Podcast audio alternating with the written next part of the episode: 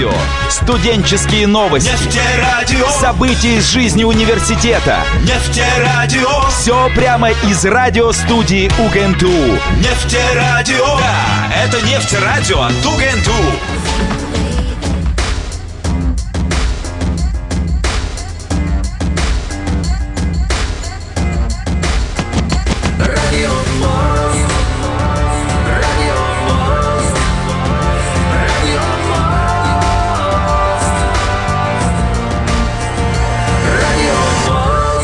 Эфире программа «Радио Мост».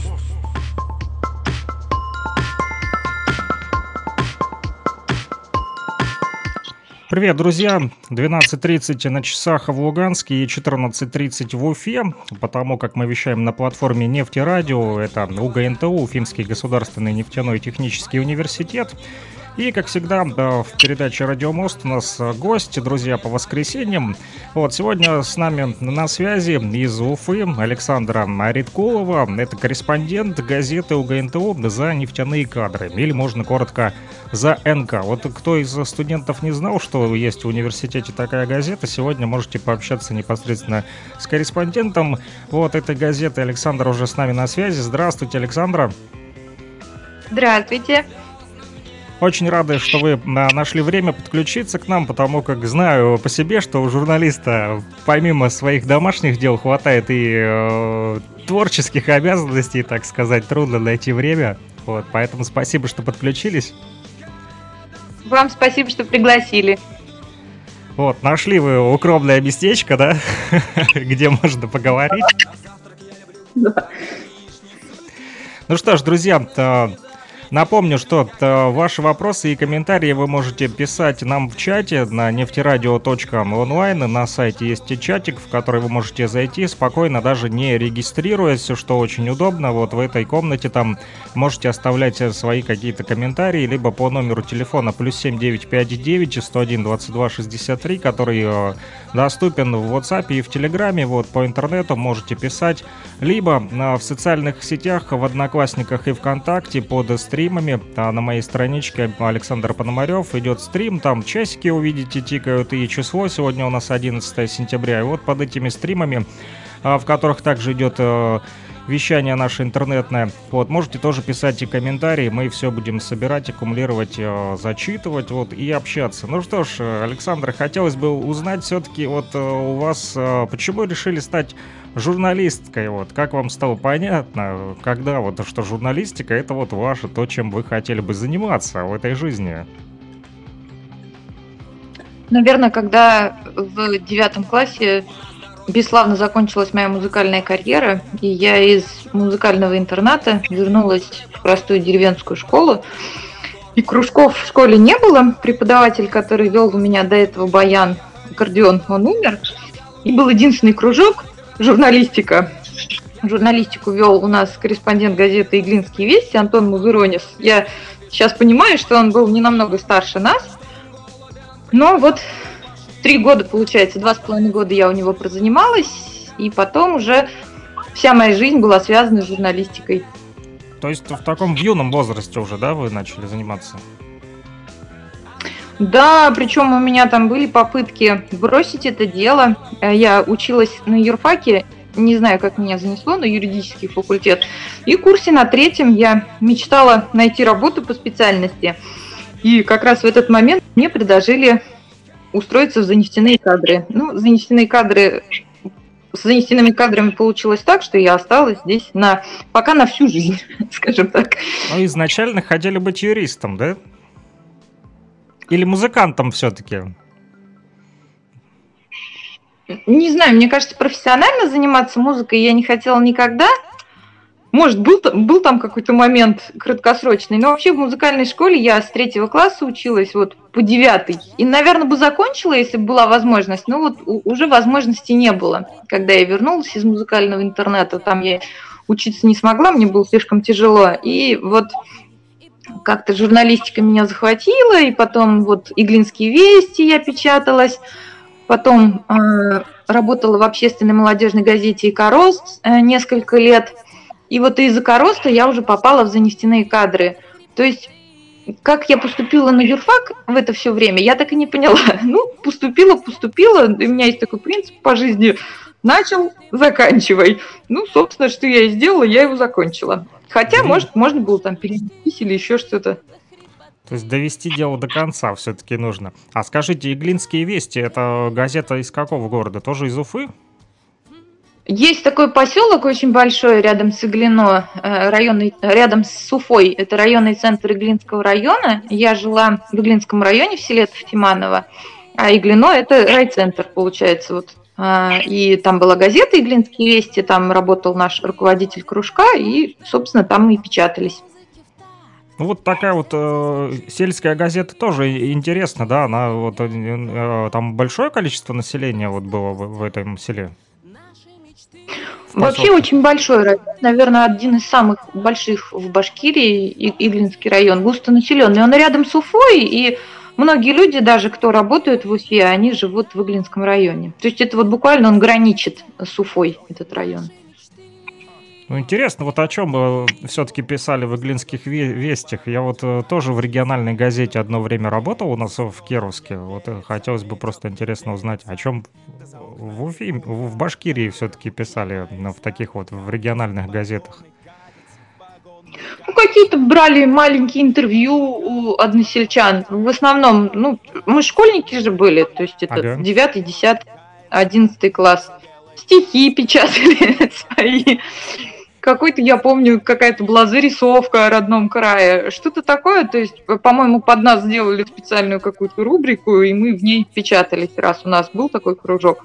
Мы, собственно, работали на его заполнение. Ну, сегодня вы уже работаете большое количество времени в нефтяных кадрах, да? А, За нефтяные 16 кадры. А, а- а сама газета, она давно появилась, эта студенческая, за нефтяные кадры? В прошлом году, вот не соврать, нам исполнилось 55 лет. Ну, достаточно большой срок, то есть там большое количество людей прошло, да, через эту газету, у нее есть своя история, можно даже сказать. Ну, 55 лет все-таки большой срок. Да, ну, Да, да. Вот к нам подключились еще э, гости в эфир, друзья. Вы тоже можете подключаться, если э, хотите э, к нам тоже в прямой эфир. Для этого достаточно перейти по ссылке Яндекс Телемост, которую мы оставили в ВКонтакте в нашей группе Нефтерадио. Также я ее сейчас продублирую и в чате Нефтерадио, нефтерадио.онлайн. Вот нам еще по ходу пишут в WhatsApp, что Илья Тавлияров, наш вот э, руководитель нашего проекта Нефтерадио, возможно, тоже подключится. Вот э, наш руководитель студэфира Сидхант Тивари тоже обещал еще студенты. Вот посмотрим. Поэтому вы тоже, друзья, не стесняйтесь, подключайтесь, если хотите с нами пообщаться. Вот, войти в прямой эфир, мы открыты для всех. Э, Ссылочка уже отправлено также в чат нефтерадио.онлайн. Можете либо там просто слушать эфир, писать сообщения, если стесняетесь. Если не стесняетесь, то подключайтесь к прямому эфиру по ссылке Яндекс Телемост. Э, Она тоже очень удобна, не нужно регистрироваться. Вот, поэтому с нами на связи еще вот э, Раушани Ахряпова сейчас и Вардуни э, Саргисян, если я правильно сказал. Вот, если нет, то поправьте меня. Поэтому приветствую наших тоже вот гостей в эфире. Вот. а, ну, я не знаком, возможно, вы знакомы с этими вот э, людьми, Я знакома с этими дамами. знакомы с этими дамами, вот, поэтому а, дамы, если хотят подключиться к нам в разговор, тоже не стесняйтесь, включайте микрофон, а, будем общаться. Вот, что касается вашей газеты, сегодня вот большой коллектив у вас. Ну, у нас сейчас четыре человека работает, два на полную ставку, получается, я и главный редактор Наталья Алексеевна. И двое у нас работают на полставки. Э, Бывшая студентка, выпускница Екатерина Гулина, которая так и не смогла с нами расстаться, и Владимир Криворотов, который в этом году закончил магистратуру и тоже пока не может с нами расстаться. За нефтяные кадры дело такое, расстаться с ними очень сложно. То есть прониклись э, ребята такой вот любовью, да, к газете э, студенческой. И все-таки продолжают вам помогать. Ну, четыре человека вот хватает вам или все-таки тяжеловато, или... Ну, сейчас, наверное, хватает. Единственное, что большая очень нагрузка выкладывать материалы в социальные сети. Прям приходится практически переверстывать газету. Это накладно по времени. И ну, для меня напряжен там всякий пиар. То есть мало статью написать, ее еще надо пропиарить, чтобы ее прочитали. Ну, то есть э, вторая работа, грубо говоря, помимо того, что вот газету делать, еще и электронные варианты и электронный имидж ей создавать сегодня вот, да, приходится? Да, да, это сложно. Сложно переформатироваться, да, на новые рельсы.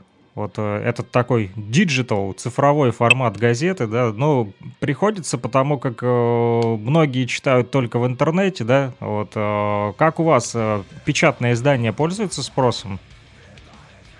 Ну, судя по тому, что печатная газета обычно из корпусов пропадает на второй-третий день полностью, но мы ее развозим по всем корпусам, Обычно там попадает в каждый корпус 100 экземпляров, может чуть меньше. И на второй, третий день газеты обычно нету на вахте. То есть э, и начинают уже ходить в редакцию, просить, чтобы дали номерок.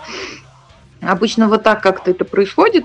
Как она расходится, мы не видим. То есть мы номер выпустили, мы все начинаем планировать следующий. Но бывает, когда заходишь на следующий день корпус, видишь, что газеты-то нет уже, газету забрали. Большой тираж вашей газеты? Тысячи экземпляров. Ну, то есть тысяча за два дня расходится. Может, надо увеличивать тираж? Не знаю, сейчас же экономическая ситуация. Сами знаете, какая бумага опять же подорожала. Поэтому э, решили сделать электронный формат, или почему вот пришли, пер, решили перейти вот э, на цифровые тоже вот медиа и туда также газету выкладывать? Ну, потому что я часто слышу от студентов, что им не совсем удобно читать в печатном виде, они хотели бы читать в электронном. Но я там первое время смотрела, было у статей, ну когда еще, 2-3 года назад, по 2-3 просмотра. И я все время искала для себя ответ, зачем я буду это делать ради двух человек. Но потом мне один парень говорит, я, говорит, интервью ректора прочитал в электронном виде, очень интересно. И я собрала все свои внутренние ресурсы и стала выкладывать каждый месяц, каждый номер. То есть все-таки подумали, раз один-два читают, ну хорошо, для них тоже будем стараться. Да, конечно, мы же пишем о важных каких-то интересных вещах. Часто берем интервью с, с профессорами, там, со Злотским я беседовала, с Мастабаевым беседовала. Это люди, которые очень много интересных вещей говорят, и хочется, чтобы та мудрость, которая есть у них, хочется ее донести и до ребят, до студентов. О чем они вот рассказывают? Ну, помимо, понятно, что и образовательный процесс затрагивают, а вот вы среди этой мудрости, вот, может быть, какие-то там цитаты выделить или что-то особенно запомнилось а, с кем-то из а, тех, с кем беседовали? Вот какие темы затрагивают? Все-таки профессора, люди с опытом, понятно, у них широкий кругозор. Вот о чем они еще рассказывают вот, э, в вашей газете? Ну вот с Семеном Соломоновичем Злотским как раз, оно вот в электронном виде есть это интервью, мы беседовали о том, как он относится к реформам в высшем образовании и как вообще он относится к влиянию грантовой систем, системы на высшее образование. Он довольно резко высказался. У нас получился такой большой противоречивый материал. Я даже иногда его перечитываю, не без удовольствия. Вот. И, ну, там была у него цитата, что сейчас ученый похож на человека, который э, поднимается в гору, а грант э, поднимается в гору, а грант это такой альпиншток, который помогает этому ученому забираться в эту гору. Но как бы мы с ним пришли к мнению, что все-таки грантовая система, она не очень хороша, потому что э, если в Москве она работает на более-менее достойном уровне, то в регионах пробиться в региональном вузе, пробиться в эти гранты очень-очень сложно. Понятно, то есть не поддержал он да, такое вот это, вот это грантоедство, что называется, да, профессорское?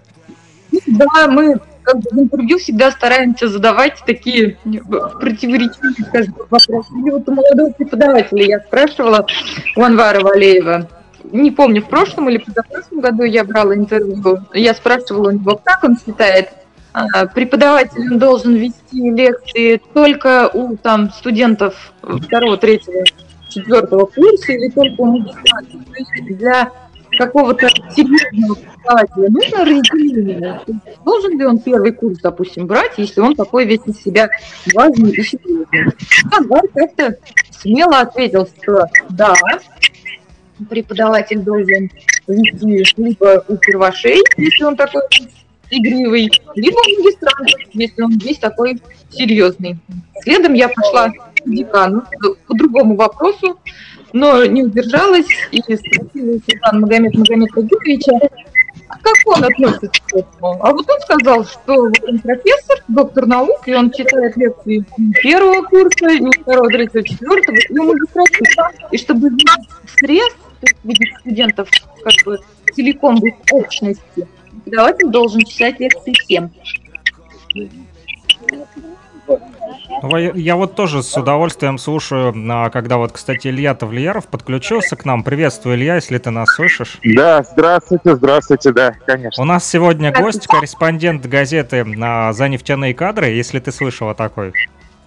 Да, я все, конечно, не только слышал, и публиковался, и публиковал наши анонсы наших радиопередач в, прош... в позапрошлом году прошлом году мы что-то как-то не взаимодействовали, но так или иначе. Конечно, я прочитал анонс сегодняшней передачи, поэтому знаю, кто в гостях. Ну вот, если у тебя вдруг по ходу какие-то возникли и уже или возникнут вопросы, э, вот будем тоже э, рады, э, чтобы ты задавал. Вот, э, я как да, раз хотел... можно я буквально да. пару, пару, пару слов скажу? Но у меня сегодня день, как всегда, между мероприятиями и студией, ну уж так, так получилось, что воскресенье пока в сентябре, слава богу, заняты. А, и а, много сегодня мы в музее. Завтра приезжает а, глава Росмолодежи поэтому готовили в музее площадку. Завтра будем показывать, чего мы достигли. Ребята будут из нефтяного, из строительного колледжа, из авиационного техникума. Наши э, хранители музея, скажем так.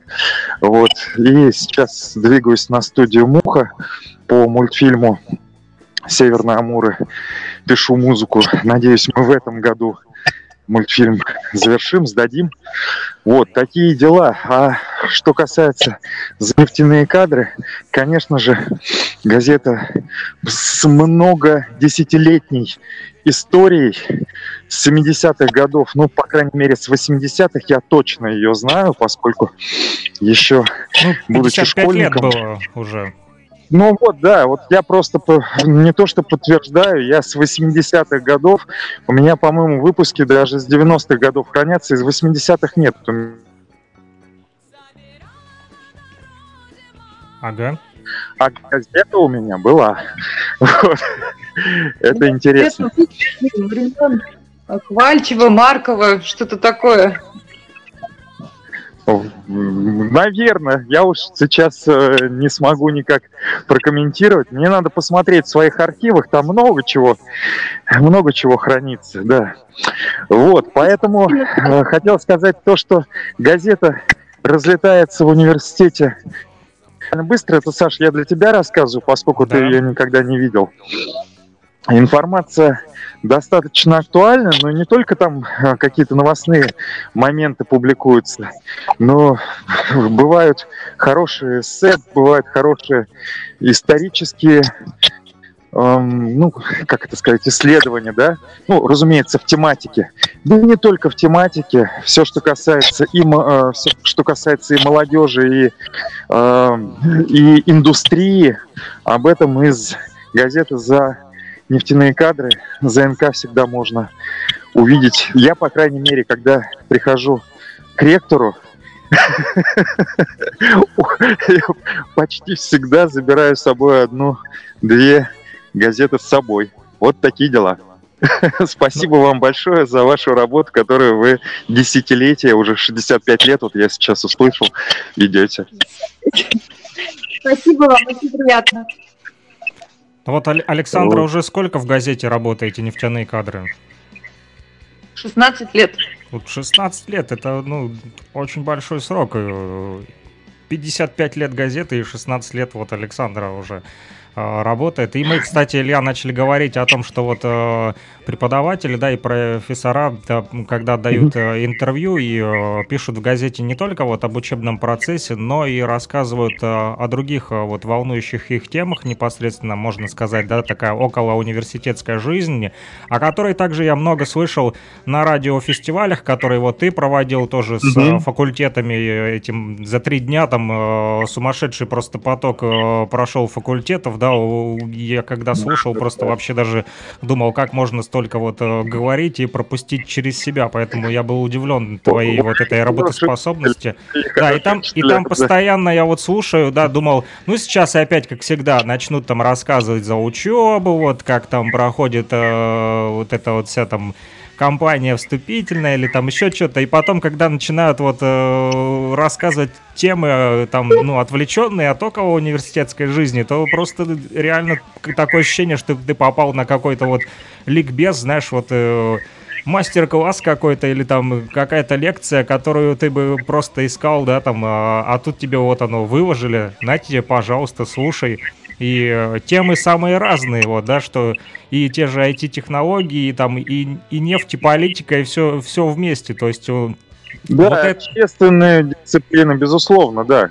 Да, все, все в одном, и это, это показывает широту взглядов и широту охвата интересов, научного интереса всего университета. Более того, самое главное, людей, которые в университете работают, учатся и связывают судьбу с данной отраслью народного хозяйства и с народным образованием, скажем так.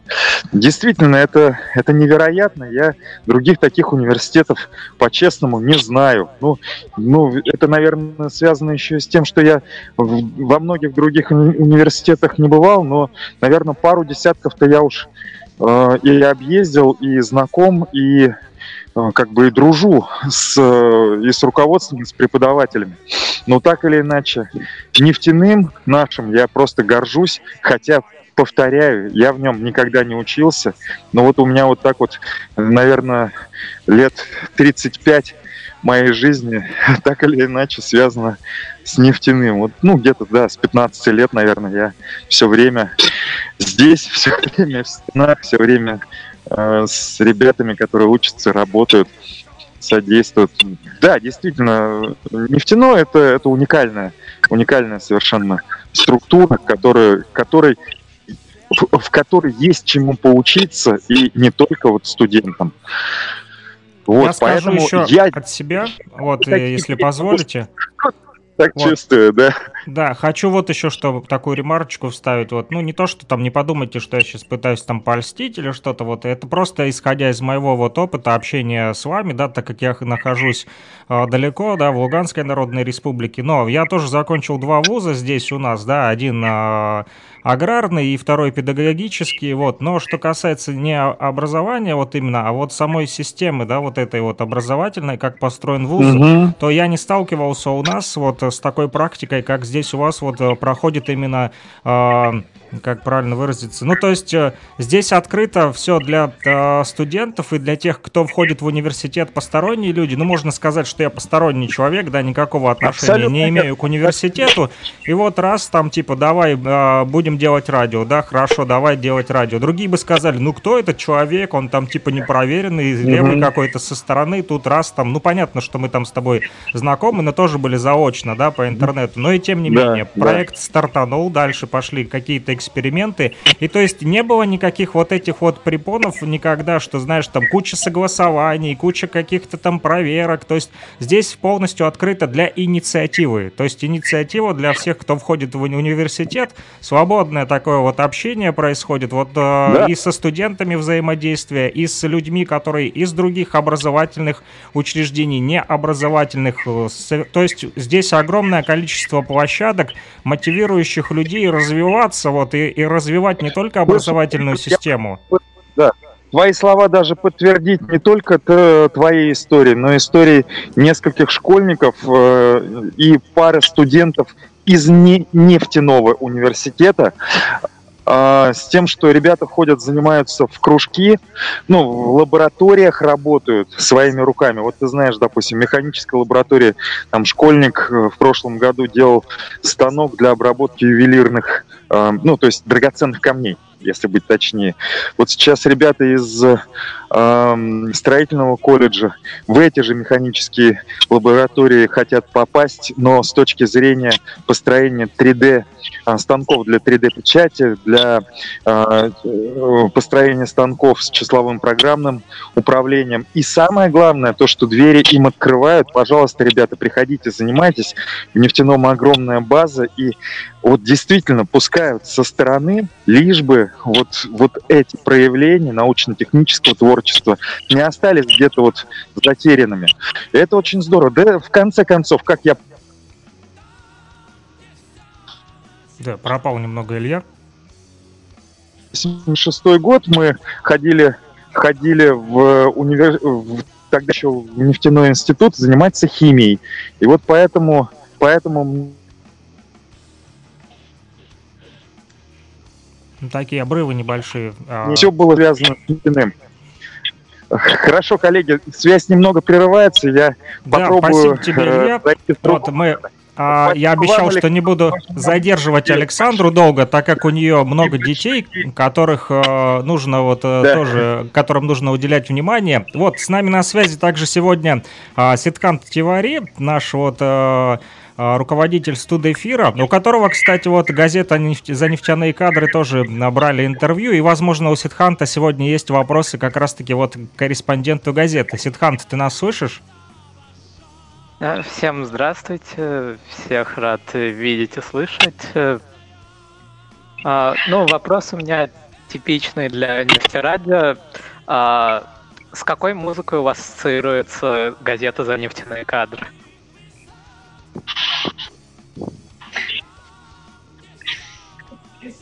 Сложный вопрос. Если тут нас главный редактор, она меня сейчас, конечно, проклянет. Сто лет, наверное, 15 назад на студенческой весне пели песню «Ах, эти тучи в голубом напоминают море». И, наверное, месяца четыре мы периодически, сидя в редакции, кто-то из нас начинал ее петь. Эту песню, то есть рот самопроизвольно открывался, и мы друг друга тюкали, мы пытались там слушать друг друга, мы пытались, э, не знаю, а, заставляли себя не петь, закрывали себе рот. Но прошло 15 лет, и до сих пор, как когда кто-то открывает рот и начинает петь «Ах, эти тучи в голубом», второй смотрит на него страшными глазами и говорит «Спой что-нибудь другое». Поэтому занесенные кадры – это «Ах, эти тучи в голубом», возьмем на вооружение. Вот, ну, на... Я видел, как вы играете на, на музыкальных инструментах, и там даже вас подкалывали, комменты писали. Вот чем, типа, занимаются на работе. Вы писали, что в перерыве можно. Вот скажите, часто играете вот в, в перерывах, вот, ну, а, а такая вот откуда тяга вот к музыкальным инструментам? Я понял, что в детстве занимались, и все-таки вот продолжаете, да, сегодня играть на музыкальных инструментах? Я училась в музыкальной школе э, на аккордеоне, и вот в девятом классе закончила. Потом у меня какой-то был период, наверное, лет 18 я купила гитару, пыталась учиться играть на гитаре и петь. И мне как-то все дружно всегда говорили, что пою я в нос, гнусавлю, и ну, петь я перестала. Вот оно сошло на нет. А года три, наверное, назад Бурдуи Сережаевна, она где-то здесь, она не даст соврать. А у меня есть такая очень активная соседка, и она вот и этим занималась, и этим, и хлеб пекла, и какой-то нумерологией занималась. И в какой-то момент она увлеклась пением. Ага. А у нас в селе живет выпускница Ереванской консерватории по классу оперное пение Вурдуи Сережаевна Сарксян. Она на тот момент а, учила детей в детском саду петь. Ну и мне соседка говорит, давай, давай сходим, детей сводим. И вот мы пытались заниматься. Никто из моих детей инициативу не одобрил. Петь никто не стал. я что, время пропадает, мы же платим педагога. Начала потихоньку одеваться, э, слово за слово. Потом началась пандемия. Мы не занимались. И в прошлом году, перед 9 мая, меня в РДИ попросила спеть смуглянку на митинге. Мне было очень страшно, ну, то есть мы там готовились какое-то время, конечно, занимались. И я выступила на этом митинге, спела смуглянку, уговорила мужа, муж у меня музыкант, Илья, по-моему, его даже знает, а, уговорила мужа подыграть, и с тех пор мы попали с ним в сельский ансамбль, и вот уже полтора года мы занимаемся в сельском ансамбле в селе Русский Урмаш. Отлично, а как, как ансамбль называется? Он до нас назывался Happy Band, а, в честь, ну не в честь, а как сказать, по памяти одного из основателей. То есть он его так назвал. Но этот человек, он умер еще до нас, а у нас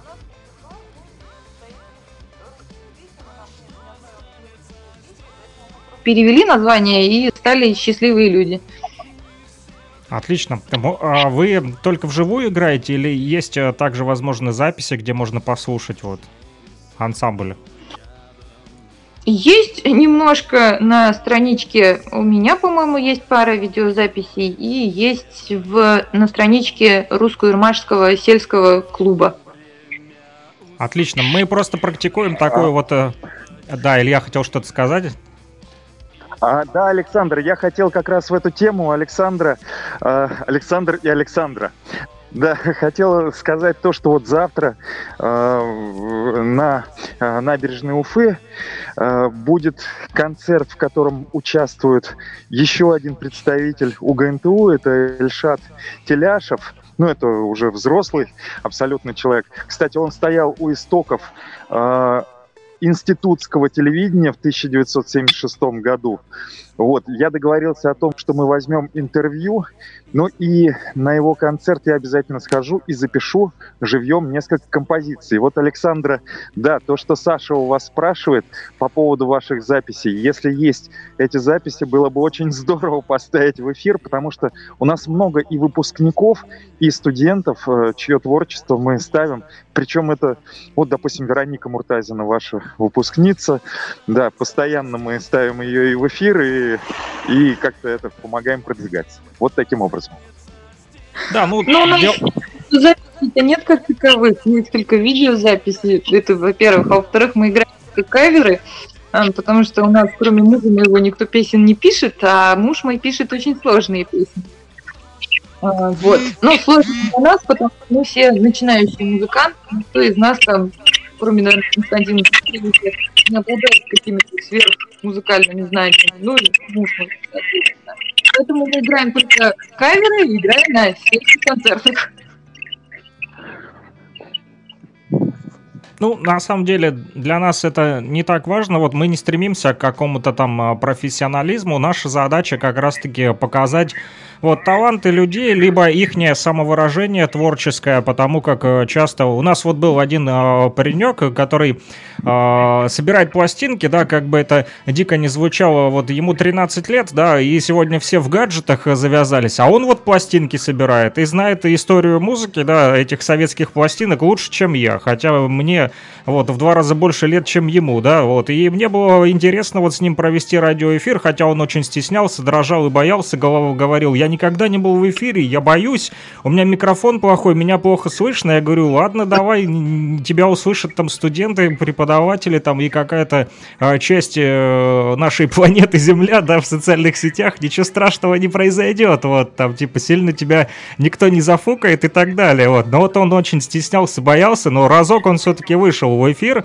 вот, рассказал кучу там э, инфы, вот, э, про эти пластинки, я такого и не слыхал, не слыхивал никогда, вот, и э, подобрал такие записи, тоже э, эксклюзивные и древние, можно сказать, да, о которых сегодня все практически забыли. Поэтому наша задача вот просто э, прокачивать, да, так сказать, и э, давать старт вот людям, либо наоборот помогать показывать ту сторону, которую сегодня, на которую не обращают э, внимания, там, да, вот часто забывают показать, либо там э, э, стесняется кто-то. Ну, почему нет? Вот есть вас же слушает все-таки ансамбль, да, если вы вживую выступаете, я думаю, и на радио тоже не грех поставить, чтобы послушали даже живое выступление, вот, ничего страшного не случится, а наоборот, люди услышат э, хорошую музыку. Кстати, хотел вот спросить еще по поводу вашей любви вот к костюмам, вот, э, расскажите об этом тоже, пожалуйста. Я даже не знаю, откуда она появилась, с детства. Э, Наверное, в детстве у меня была книжка. Она, кстати, у меня есть. Декоративно-прикладное творчество. Она там моя покупала, а я ее тихонечко у мамы брала и переставила на свою полку. И я вот очень любила эту книжку, много раз читала. Там в том числе делали национальных русских кукол. Я вот делала этих кукол. И потом, когда уже самостоятельная жизнь у меня началась, я старалась всегда привносить э, частичку какую-то национальных вещей, э, национальных элементов э, в свою одежду. Там, то есть первые берестяные сережки у меня появились тоже лет 15 назад. И, ну вот сейчас возможностей больше, и как-то можно купить и какое-то платье с национальными элементами, и что-то там, какой-то ободок. То есть появилось вообще много таких классных вещей, и а, главное, что появилась возможность их купить без всяких там сложных муторных пересылок и мыслей, что тебя там обманут или еще что-то. Вот, и я потихоньку там за последние два года, наверное, у меня половина гардероба стала такая э, с элементом русской национальной культуры. Вот я как раз-таки прочитал пост, интересный у вас 9 э, сентября вы ВКонтакте написали, что вот я хочу, чтобы привнесение народного в повседневную одежду было не смелостью, не признаком эпатажа, а обыденностью. Вот э, а, ну, в принципе, я согласен, потому как многие смотрят, когда, да, на национальные костюмы. Все привыкли сегодня к обычной этой одежде, да, ну, как обычно, там, футболка, джинсы, там, тот же, там, э, балахон или как худи, да, сегодня называют. Хотя это вот этот худи пришел к нам там откуда-то, да, там можно сказать из-за границы, и тем не менее пользуются таким спросом. Но почему на народную одежду такого спроса не сделать? Ну, тоже хороший э, вопрос. Вот, поэтому такая вот смелость, ну, я думаю, да, заслуживает вот уважение и хорошо, что вот, а, а как люди относятся все-таки, вот э, смотрят, когда не удивляются, вот там, вот там, типа, натянул на себя там какой-то там кокошник там. Мне кажется, если удивляются, то как-то вот удивление, ну, мне, по крайней мере, не выражали. То есть я ни разу не слышала в свой адрес, что там что-то не так. Ну, э, я и раньше одевалась необычно, там, напялить оранжевые колготки на ученый совет, э, для меня это было, ну, потому что я пришла в университет, мне было 19 лет, мозгов у меня тоже было на 19 лет. Как нефиг делать, оранжевые колготки, оранжевая водолазка, какое-то у меня было черное платье, я спокойно там ходила на ученый совет, и я думаю, за 16 лет нефтяной университет настолько привык к тому, что я выгляжу как-то необычно, что когда я там начала одеваться частично в русское, это уже не воспринимается как нечто феноменальное. Ну, это просто Саша, она просто ходит тут. Она здесь работает. Это просто Саша. Мы знаем ее как просто Саша, которая здесь работает в оранжевых колготках и в национальном костюме. Хорошо, вот... Да, э, Пишут нам вот здесь в нашем прямом эфире а, Вардуни, да, если я не ошибаюсь, правильно говорю имя? Вардуи. Вардуи. Нет, она еще Вартуи. Вартуи. Ну, простите, здесь э, по-английски написано, вот, а, а, а имя не английское, вот, и поэтому трудно вот выговорить. Вот, пишут, что Александра, не забудь про первое место в конкурсе во славу Великой Победы. Что это за конкурс такой был? Это, это там ваш ансамбль, я... да, выступал? Да, да, да. Я весной решила бороться со своим страхом сцены. А для меня выступление очень большой стресс. То есть у меня там трясутся поджилки. Я решила объявить борьбу этой теме. И объявили конкурс э, республиканский во славу Великой Победы. Это конкурс молодых исполнителей патриотической песни. И я там всю волю в кулак собрала и сказала, я поеду. Там надо было записать два видео. Я чуть не умерла, пока записала два видео с двумя разными песнями. И потом мы приехали э, в Михайловку, получается, в районный центр нашего района. Выходить на сцену у меня опять там поджилки трясутся. И в какой-то момент, да, знаешь, было такое, что я играла на балалайке, и балалайку использовала не для того, чтобы играть на ней, а для того, чтобы удержать свои коленки, которые тряслись. Ну, каким-то чудом удалось этот конкурс выиграть. И мы даже ездили на э, республиканский гала-концерт. Тогда как раз открывали парк Патриот в Чешминском районе. Вот, и там я еще пела. Там же было попроще. То есть, получается, а, не то чтобы побороли страх, но этот страх, наоборот, еще и помог первое место вот взять в конкурсе. Не знаю, то есть я не знаю, я же не профессиональный вокалист, но я вот в тот момент поняла, что в зале с хорошей акустикой мой голос звучит очень хорошо. Не так плохо, как кто-то э, говорил до этого, да, что вам не нужно петь. Оказывается, нужно было их не слушать, а продолжать просто петь, вот. Мне кажется, это очень, очень сложно. Жизнь, она сложная. То есть нужно было дозреть, наверное, до этого момента. Потому что я и в школе выступала, и я помню, я помню только то, что мне было очень страшно. Как сегодня вот эта боязнь пропала сцены или все-таки еще присутствует? Борьба продолжается? Я несколько раз себя заставила, во-первых, я поняла, что нужно выступать постоянно. То есть, как только появляется какой-то небольшой даже перерыв, вся эта боязнь, она ко мне возвращается там сторицей. Но когда выступаешь постоянно, там хотя бы раз в месяц, то это не так страшно. Там последний концерт я практически не волновалась. Все-таки сыграла свою роль, я там Несмотря на то, что наш концертмейстер Константин Чернов подговаривал нас очень сильно выступать в этом конкурсе, но я вот поняла, что поставить вот эту цель, избавиться от страха сцены, а, я это, этой цели, в принципе, я достигла. Не вот до конца, но более-менее стала. Ну вот Илья у нас тоже человек, который профессионально на сцене работает. Возможно, у него есть пару каких-то советов практических, как преодолеть страх на сцене. Только не алкоголем. Хороший совет, вот. Да. ЗОЖ. на самом деле, эм, каких-то универсальных, наверное, решений нет. Мне кажется, что э, лучше всего подходит, э, подходит серия из многократных подходов. То есть, чем чаще оказываешься на сцене, тем меньше э, что-либо пугает. Волнение при этом все равно всегда остается, а с какой-то сковывающий страх а, он, он уходит. Ну и еще помогают очень хорошо подсказки, шпаргалки.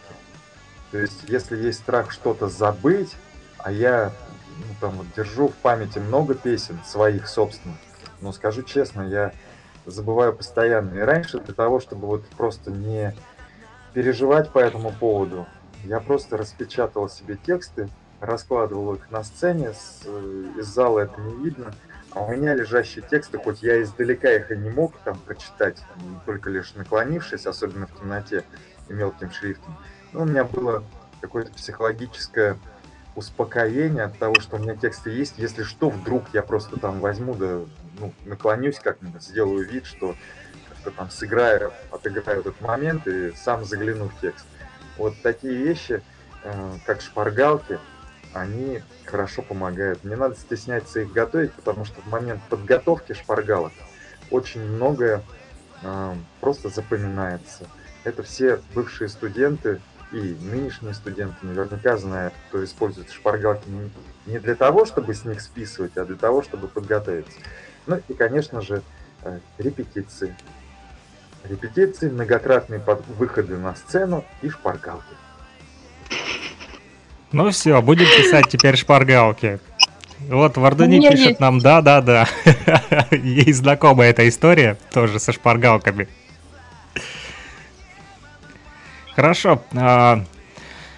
Ну что ж, э, поговорили, да, напомню, друзья, с нами сегодня на связи в рамках передачи «Радио Моста» на нефтерадио, нефтерадио.онлайн, корреспондент газеты э, УГНТУ за нефтяные кадры, или коротко за НК Александра Артикулова, Ариткулова, простите.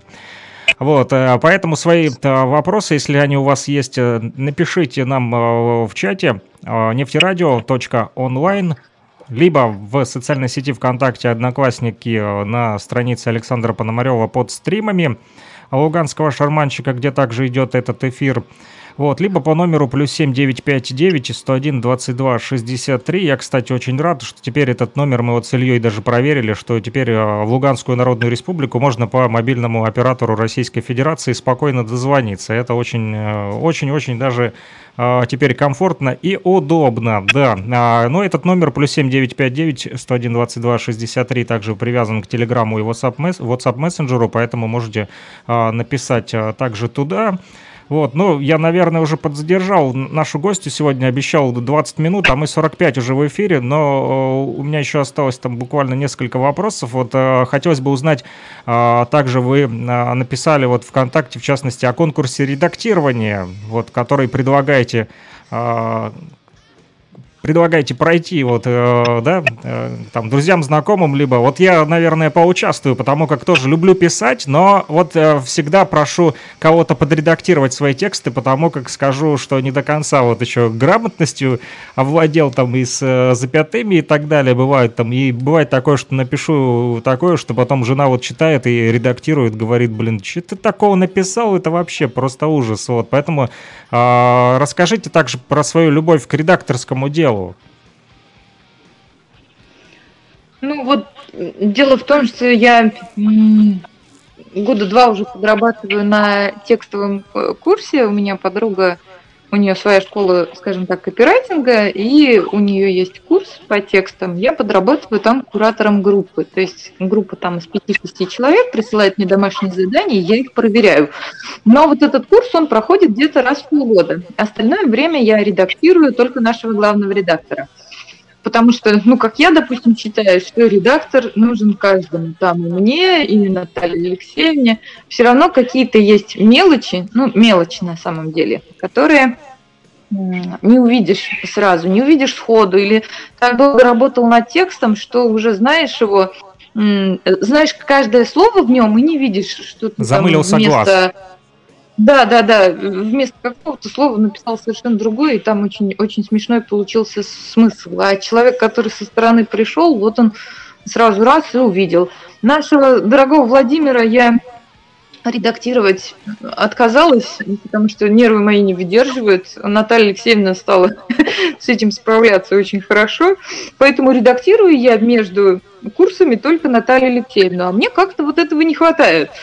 То есть того, что кто-то мне присылает текст и говорит, а тут все нормально, ничего не надо исправить. И пришла в голову такая идея раз в неделю собирать тексты, которые а, я буду редактировать, и там, может быть, кому-то помогать, а, может быть, по-другому человек взглянет на свой текст, может быть, там, узнает про какие-то там типичные ошибки, те же самые журналистские тонкости, потому что многие, допустим, не знают, что а, в журналистике э, как бы беспрекословно всегда пишется сначала имя, потом фамилия, то есть других вариантов нету.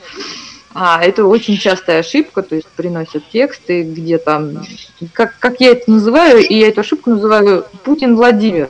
Вы включите телевизор, вы ни разу там за целый день не услышите Путин Владимир. Он всегда будет Владимир Путин. То есть никогда не бывает Путин Владимир. Владимир Путин. Поэтому я ошибку называю Владимир Путин. Хороший пример, и... кстати. Я уже запомнил. Ну, элементарная совершенно вещь. И когда там кто-то присылает текст, ты начинаешь вот править, бесконечно переставляя эти имена вперед. И кто-то мне даже, помнится, сказал, что это э, пережиток советского времени. Но советские за нефтяные кадры открываешь, а там ни разу нету, чтобы фамилия была впереди имени. То есть, может быть, по какой-то фантастической случайности могло такое быть. Но даже в студенческих материалах редактор всегда исправлял. Хорошо. То есть вот мне хочется донести. Друзья, у вас есть уникальная возможность обратиться к профессиональному редактору, который поправит ваши тексты, поэтому ищите в социальной сети ВКонтакте Александра Риткулова. А Еще проще вам будет э, найти, если зайдете на страничку Нефтерадио вот, э, ВКонтакте, и там есть э, пост, посвященный нашему сегодняшнему вот эфиру, и там есть ссылочка на страницу Александры, поэтому участвуйте в конкурсе, когда еще у вас выпадет такая вот возможность, э, чтобы вам помогли с вашими текстами. Я вот точно обращусь, у меня есть тексты, вот, и много текстов э, пишу, и поэтому с удовольствием даже а, будет интересно услышать взгляд со стороны, вот, э, от человека, вот, да, ну, постороннего, да, так скажем, вот, простите за такое вот сравнение, но будет интересно независимое мнение услышать, вот, это на самом деле интересно, вот, а у нас на связи еще Раушани Ахряпова и Вардуи Саргсян, Илья и а, табуреточка это Ситхант Тивари. Вот. это такой вот у него прикольный никнейм. Вот, да. Поэтому, если у ребят есть тоже какие-то вопросы, включайте микрофоны и задавайте.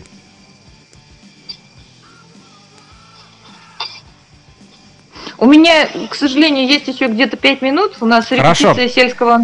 И мы Все. А, Ребят молчат, вот, э, судя по всему, микрофоны у них выключены, они только слушают. Ну, хорошо, э, пять минут у нас осталось, и э, напоследок не буду долго вас задерживать, и так уже превысил лимит, наш регламент вместо 20 минут 50 уже общаемся. Вот хотелось бы еще узнать все-таки, как вам удается, имея вот трое у вас, да, деток? Да, вот у меня трое три дет... девочки. Это просто удивительно. Обычно там э, люди, которые журналистикой занимаются, у них не хватает времени на семью. Вот как э, вы находите время на семью и э, при этом тратя его огромное количество на редакторское дело и на журналистику? Как этот баланс сохранить? Помогите мне найти его. Надо большое спасибо сказать нашему главному редактору Наталье Алексеевне Носенковой, потому что она меня отпустила в практически восьмилетний декретный отпуск. Я, то есть с короткими перерывами я, конечно, подрабатывала, там выходила на полставки, но практически 8 лет я была в декрете, и когда я уходила в последний декрет, она меня спрашивает, когда ты уже выйдешь на полную ставку? А я отвечаю, через три года, шесть месяцев, 12 дней. В итоге она меня, конечно, уговорила выйти значительно раньше, было очень сложно. Ну и сейчас сложно, потому что я совмещаю не только работу, там ансамбль, у нас дом строится, у нас хозяйство, огород, все как полагается в деревне. Ну, как, как говорят, э, делегируйте, э, планируйте и забивайте. То есть примерно в равных пропорциях я что-то кому-то делегирую, а еще просите о помощи, что немаловажно. А, что-то вот я пытаюсь какие-то большие вещи спланировать, чтобы сделать их, делиться на по частям, и на многое приходится забивать, то есть э, там, допустим, помыть окна, думаешь ты, а потом думаешь, ну ладно, вот у нас второй этаж доделывается. Как второй этаж доделается, сразу помою. И на первом этаже. На какой период, да, да, можно забить. Ну, сами понимаете, сейчас, несмотря на то, что тут относительно чисто, э, лестница откроется, и там будет пылище внизу, сто процентов, даже если мы здесь хорошо уберемся, потому что площадь дома она увеличится в два раза, и я как-то спокойно, тогда и уберемся везде. Лишний раз убираться не будем. Ну и просите о помощи. То есть, если мне раньше люди предлагали помощь, я говорила, не-не-не, я там справлюсь сама. То сейчас мне говорят, давай я помогу тебе убраться. Вот, Раушиня Айдаровна здесь есть в чате. Она говорит, давай я помогу тебе убраться. Я такая на нее смотрю, ну давай, пожалуйста. Вот так вот с помощью, там, раньше я как-то очень ревностно относилась к помощи той же свекрови, у меня замечательная свекровь или мамы, то есть сейчас и мама у меня тоже замечательная. То есть сейчас они говорят, мы поможем. Я говорю, пожалуйста, помогите. Спасите меня. Ну вот такая жизнь. Понятно. Но, то есть вы не в самой Уфе живете, да? Нет, я живу в 40 минутах езды от нефтяного университета. Угу. Это Как называется, на севере. как называется населенный пункт ваш? Ну, вообще, я живу рядом с селом Русский Юрмаш, про которое тоже никто ничего не знает. Есть такая деревня у него за забором, называется Ключевка. Вот в этой деревне я живу. Теперь знают. Теперь мы растрезвоним а, по нефтерадио, и все узнают, что есть такой населенный пункт на карте России. Вот, э, спасибо большое. Вот э, время наше ограничено. Вот, как я уже сказал, напоследок э, ваши пожелания нашим слушателям, студентам, э, вот всем педагогам э, УГНТУ и не только, всем, кто нас слушает или услышит. А можно мне вопрос еще задать, коллеги? Ну, только быстро, потому как э, Александре нужно уже убегать. Да, э, вопрос такой. Вот эм, в октябре будет 104-летие со дня рождения нашего э, писателя и поэта Мустая Карима. Скажите, пожалуйста, вы э, в э, газете «За нефтяные кадры» как-то будете освещать это событие? Может быть, какие-то будете делать чтения, может быть, публиковать стихи или выдержки из прозы? Мы просто Ну, со студентами кое-что Ну, готовим. Этот момент, а, но а, сейчас, как сказать, ну, в связи с этой ситуацией у нас сократился один выпуск, то есть в июне мы не выходили вообще, и там нам пришлось майский номер немножко растянуть. А, У нас получился такой май-июнь. Мы с большим трудом вообще вместили все материалы, которые у нас накопились. Мы, наверное, половину сократили. И сейчас в сентябрьский мы опять половину сократили. И обычно такое, да, мы будем писать об этом, этом, этом. У меня запланировано, например, три больших интервью. И я сейчас номер случае два больших интервью, а хорошо, если в итоге поместится одно. То есть, ну, вот у нас такая история, что мы до сих пор ограничены пространством, и если мы что-то будем делать, то, скорее всего, оно будет не очень такое широкое, а что-то кратенькое. Спасибо. Хорошо, и пожелания нашим слушателям, и будем прощаться. Ну, я желаю всем прежде всего здоровья. А, и, как сказать, радио это вообще очень клево. Это, наверное, единственное средство массовой информации, которое можно слушать в любое практически время. То есть ты едешь на машине, ты можешь слушать радио, ты бегаешь, там утренняя тренировка, ты можешь слушать радио. То есть для газеты нужен какой-то такой вдумчивый момент, сесть и прочитать. Вот она перед глазами вся такая красивая. А для радио можно найти, как сказать, любую минутку в жизни. Я, например, утром еду на работу, я всегда слушаю радио, иногда слушаю ваше радио. Э, И я хочу пожелать э, всем, чтобы э, те, кто воспринимает информацию ушами, могли воспринимать ее ушами. То есть у них было достойное и интересное радио. Те, кто любит читать, кто любит запах типографской краски и шелест бумаги, чтобы они могли прочитать нашу газету. А те, кто любит, что называется, скроллить на э, экране телефона, чтобы для них тоже был достойный, интересный и, самое главное, серьезный контент, а не только развлекательный. Вот. Спасибо большое. И э, на этом завершим вот наш эфир, друзья. Э, Напомню, что с нами сегодня э, на связи в передаче «Радио Мост», которая выходит по воскресеньям 14.30 по уфимскому времени на нефтерадио.онлайн, площадка УГНТУ, Уфимский государственный нефтяной технический университет. С нами сегодня была корреспондент газеты «За нефтяные кадры» или коротко «За НК» Александра Ариткулова. Вот. До новых встреч, друзья. Спасибо большое, Александра, что уделили нам время. И нашим слушателям тоже э, большое спасибо. Вот и у Вардуи Саргсян классная фотография на аватарке в Яндекс Телемосте. Друзья, кто хочет посмотреть э, в записи этого вот эфира будет доступна на всех наших электронных площадках. Вот посмотрите в том числе и послушайте. И вам будет удобно в любой момент э, времени послушать нефтерадио, потому как не нужно теперь э, ждать даже 12.30 по воскресеньям вы можете услышать также и повтор. Всем пока-пока, было здорово с вами пообщаться. Буду рад снова быть с вами на связи. Спасибо пока, большое. Пока. До свидания.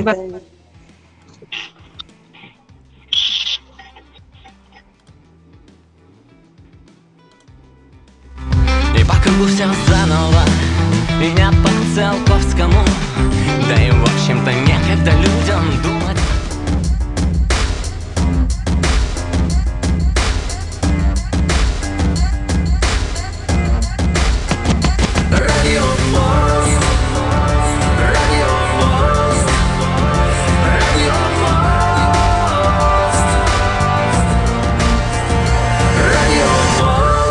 В эфире программа «Радио Мост». Нефтерадио. Студенческие новости. Нефтерадио. События из жизни университета. Нефтерадио. Все прямо из радиостудии УГНТУ. Нефтерадио. Да, это нефтерадио от УГНТУ.